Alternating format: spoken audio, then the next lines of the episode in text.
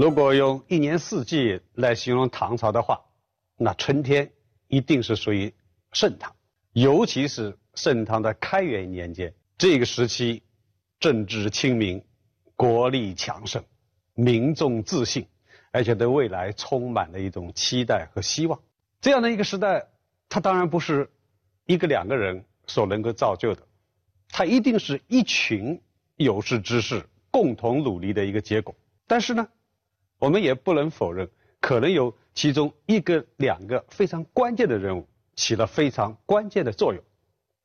那如果要说到关键的人物，第一个肯定是唐玄宗。那么另外一个应该提起的人是谁呢？宰相张九龄。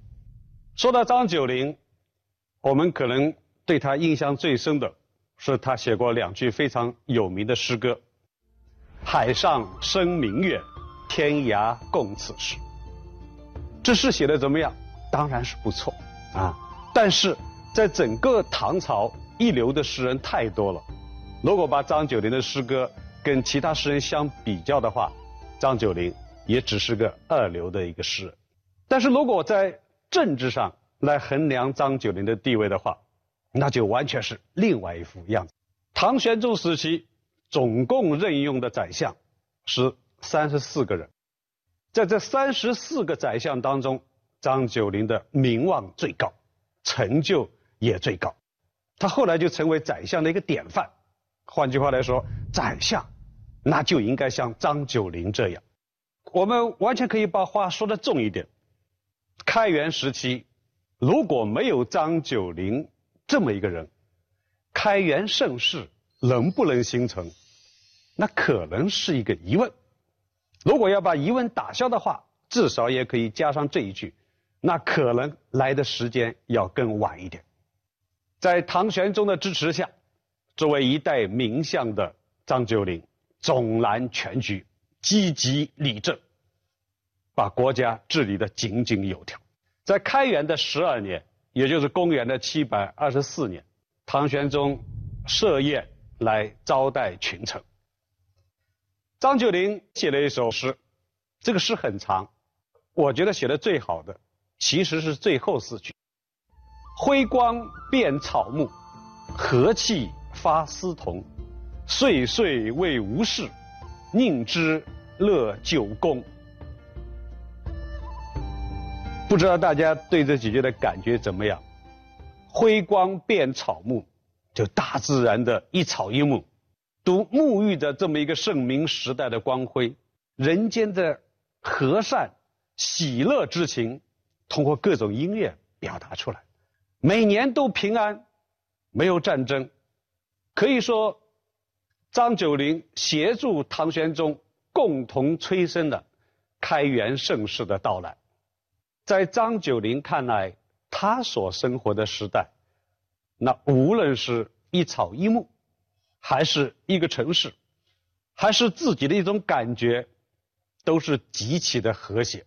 他写过一首诗，其中有这么几句：“乘余有乐游，表里见黄州。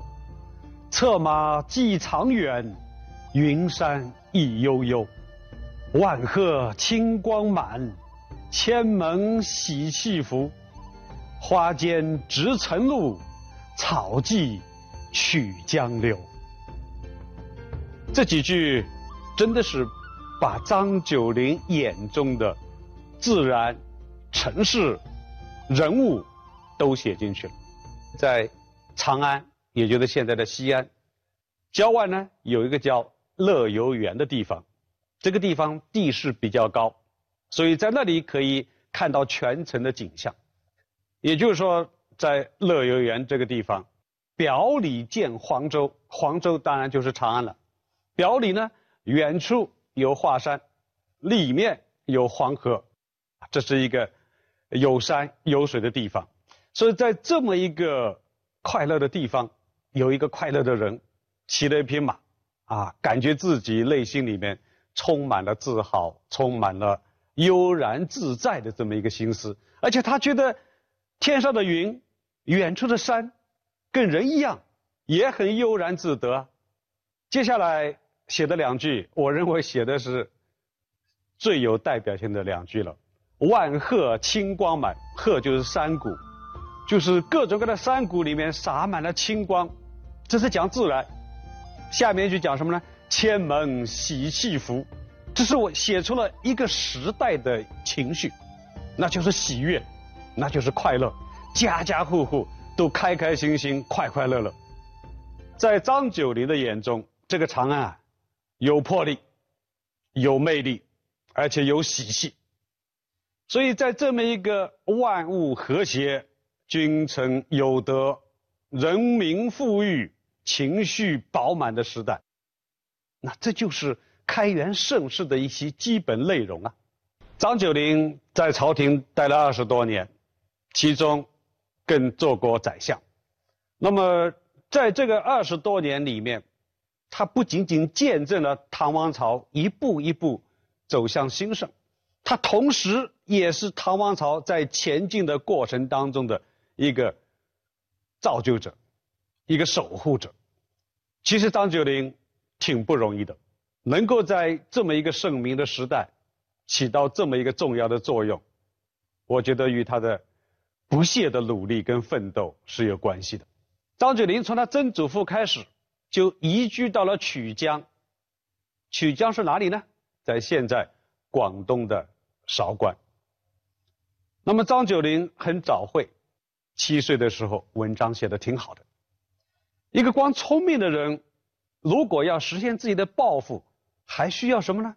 还需要及时的把自己的智慧跟聪明，让更多的人知道，然后才能让自己的聪明智慧有一个发挥的一个平台。张九龄就很聪明，他听说当时的广州刺史。叫王方庆，说这个人啊很喜欢文学，那张九龄觉得我的文章写的不错啊，把自己写过的文章选那么五六篇抄写过来寄给他，看看他能不能从此赏识我。哎，这个王方庆看了张九龄寄来的文章，当然这个文章后面还附了一封信，这个信的内容当然是希望提携的意思。这个王方庆就对人说：“哎呦，这个韶关的张九龄，才十来岁，文章居然写的这么好，这个人以后一定是国家的栋梁，他的未来不可限量。”所以王方庆也真能识人呐。后来张悦当过开元年间前后七年宰相的这个张悦，张九龄也去拜见他。张悦在聊天的过程当中，他也发现了。张九龄这个人，果然是有文采、有思想，对他留下了很好的印象。过了若干年以后，张悦当了宰相，他当然要重用张九龄了。所以有一天啊，他就对张九龄说：“我叫张悦，姓张；你叫张九龄，也姓张，说不定我们是一家的哦。”张九龄也很聪明啊，他说：“如果我们是一家的。”那您是前辈，我是晚辈，所以张悦主动的要跟张九龄形成了这么一个同宗共主的关系，对于张九龄后来的发展也很重要。张悦看了张九龄的文章，曾经对旁边人说：“说这个张九龄啊，文章不仅仅文采飞扬，更关键的是在那么漂亮的文字里面所体现出来的过人的眼光。”这一点是很多人比不上的，他以后一定是一代文豪。应该说，张悦他的猜想、他的预见呢，应该是不大准确。为什么不大准确呢？因为张九龄他就没有把自己的主要精力放在文学创作上，所以他没有成为一代文豪，但是成为一代名相，这个肯定也是张悦所期待的。张九龄是长安二年，也就是公元的七百零二年，考中的进士。考上进士以后的张九龄，仕途应该说相当的顺利。开元盛世的到来，其中就有张九龄的一份非常大的功劳。张九龄的理想，就是怎么样的把唐王朝停留在春天呢？为了让唐王朝留在春天。他做了许多的努力，凡是与春天节奏不相应的人和事，他坚决的反对。为此当然也会得罪人，但为了国家，他不在乎。张九龄其实有自己鲜明的一个政治理念。我们现在来看他的政治理念，我觉得还是经得住历史跟现实的考验的。他的政治理念大概有下面这么几点：第一点，纯粹的天下为公思想。当时唐玄宗想封禅泰山，这绝对是一个朝廷最重要的一个事情。那么宰相张悦就要来圈一些人选呢？什么人有资格跟着唐玄宗去封禅泰山呢？张悦就动了私心，把自己的亲戚啊，与自己关系比较好的人啊，都写在名单上。张九龄一看，当时就对他说：“这样是不对的，封禅泰山是国家的大事，能够参与国家大事的人，那一定是一些清流高品。”应该是道德威望都非常高的人，才有资格去参加。像你这样的，把与自己关系好的人，圈了一大批名单上去，肯定会招人议论的。所以，大家可以看出张九龄这种铁骨铮铮的一个真友啊。虽然是自己的前辈，也是自己的恩人，但是在大是大非的问题上，他一点也不含糊。这是我们要讲的张九龄的政治理念的第一点。那么第二点是什么呢？第二点是说他精准的人才鉴别能力。我们说一个国家要兴旺发达，一定需要很多的人才。那么谁是人才呢？会不会把不是人才的人当作人才呢？那就需要一个人才鉴别的一双慧眼，或者说。一个机制。张九龄当时任左补阙的时候呢，吏部凡是要选拔才士，他都跟当时的右师仪共同的来组织考试，亲自的来面试。事实证明，经过他选拔的官员，果然是有识之士。他选拔人士其实注重三个方面：第一个，我要让这个人去。做这个位置，他符合不符合岗位？一个再有才华的人，再有能力的人，如果在不适应的岗位上，他也不能发挥自己的才华，所以他非常注重这一点。第二点，这个人实际的工作能力怎么样？张景林说：“你诗写得好，判文写得好，当然重要；你有许多想法也重要，但是你的实际工作能力。”行不行呢？这点更重要，所以这是他选拔人才的第二个标准。第三个标准是什么呢？第三个标准就是说，你在工作当中有没有赢得大家的赞扬、赞美呢？换句话来说，你在这个圈内有没有自己的名声呢？你如果才华很好，能力也很好，但是名声很坏，道德不好。那这样的人，国家也不能有。第三点就是张九龄还有一种敏锐的政局预见的能力，能不能认出这是一个有才之士还是个无才之士，那是一种能力。但是能不能预见这个事情以后有可能怎样发生，可能就是一个更大的能力。张九龄的预见能力，我觉得通过一件事情就可以体现出来，在开元的二十四年。也就是公元的七百三十六年，当时的范阳节度使，谁呢？张守珪就派自己的手下安禄山，让他去平息边境战乱。按照当时范阳所在的这么一个军事实力，这是一场没有悬念的战争。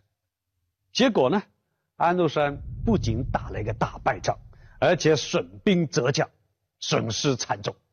张守珪非常的生气，觉得他违背了军法，擅作主张，然后才导致了这场战争的失败，所以就把安禄山押送到京城，要求唐玄宗以军法处置。唐玄宗呢，也可能出于其他的考虑，把安禄山放走了。